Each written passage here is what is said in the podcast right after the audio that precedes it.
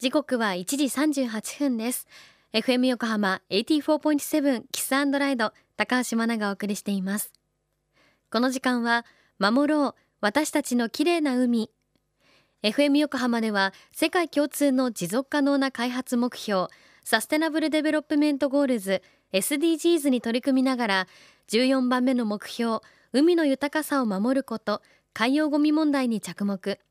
海にまつわる情報を毎日お届けしています。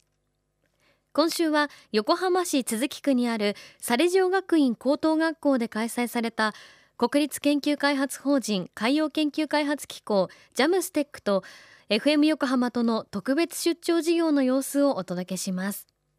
参加してくれたのは高校1年生の皆さん。今日はジャムステックが行っている海洋プラスチックの研究についてです。ジャムスティックの野田沢と言います。海洋プラスチックに対する研究活動ですね、えー、行っています。えー、この複雑なあの海ごみの動きとかですね、えー、と分布などを明らかにして、えー、皆さんに現状を示すためにですね、科学的なデータを使って、根拠となるための情報を、えー、我々が作っています。では、まあ、ここからですね、ジャムステックがどういうふうに取り組みをしているのかっていうのをちょっと紹介していきたいと思います。でまず観測するですけれども、2019年の年末にですね、日本からスタートして、えっと、パラオという島国なんですけれども、ここまでヨットレースが行われました。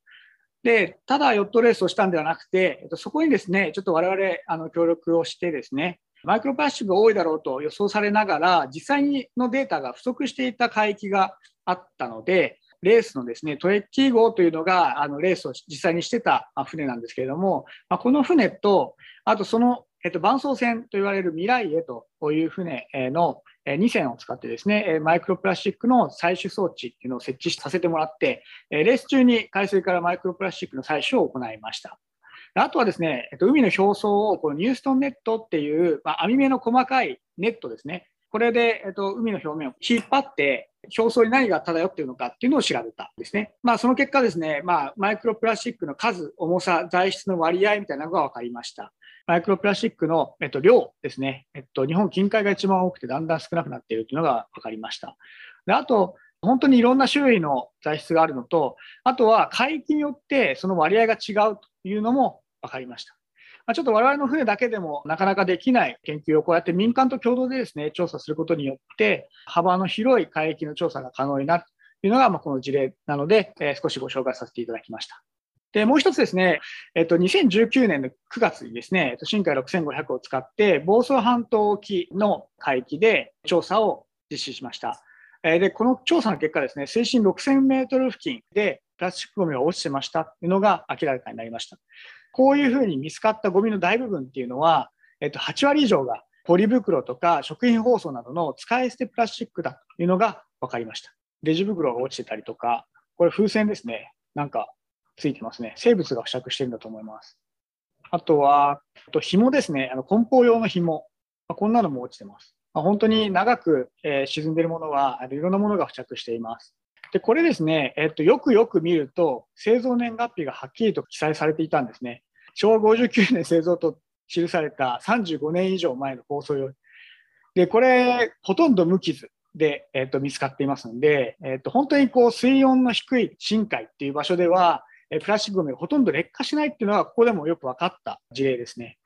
えこの海域の深海底に到達したプラスチックっていうのは、本当にとても長い時間海に残り続けるっていうのが、この研究で分かりました。あと、まあ、取ってきたプラスチックとか、とマイクロプラスチック、どこで、えー、とどういう種類があのあるのかっていうのを調べなきゃいけませんけれども、顕微鏡等で調べています。で、この作業がですね、えー、と非常に大変なんですね。えっ、ー、と、一粒ずつピンセットでつまんできて、このシャレの上に乗っけるという作業を今でも普通に世界中で行われています。これが非常に時間と手間がかかる手法なので、ジャムステックとしては、あのこれをなんとかしたいという思いで、ハイパースペクトルカメラというもので、本当に効率よく分析するための装置です。で今までよりも100倍の速さで、プラスチックの材質とか数、サイズなんかを分析できる装置になっています。であとはですね、えっと、もう一つ、シミュレーションという観点からも研究を進めています。あと、こっちの図はですね、えっと、プラスチックがどういうふうに破壊されていくのか、とその亀裂の広がりのシミュレーションの結果、えになります。今後は素材の違い、まあ、その破壊のプロセスなんかも、え組み込みながら全体のシミュレーションを行っていくという予定でおります。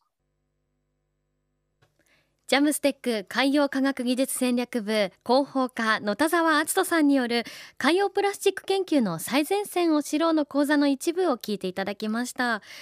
いやプラスチックやっぱり8割以上がポリ袋や食品包装などの使い捨てプラスチックごみになるわけですよね。しかもその中では35年以上前の包装のものもほぼ無傷で海に浮かんでいるという。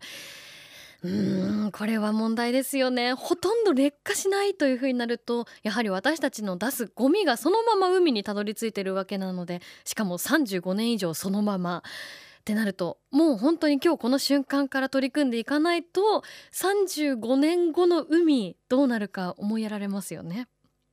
さあ明日も引き続き野田沢さんによる講座の一部をお届けします。また今日のインタビューは FM 横浜特設サイト海を守ろうから詳しく聞くことができます。そちらもぜひチェックしてみてください。FM 横浜では海岸に流れ着いたゴミなどを回収し海をきれいにしていくために神奈川守ろう私たちのきれいな海実行委員会として県内の湘南ビーチ FM レディオ湘南 FM 湘南ナパサ FM 小田原のコミュニティ FM 各局その他県内のさまざまなメディア団体のご協力を得ながら活動しています。また日本財団の海と日本プロジェクトの推進パートナーでもあります。FM 横浜守ろう私たちの綺麗な海チェンジフォーザブルー。明日もお楽しみに。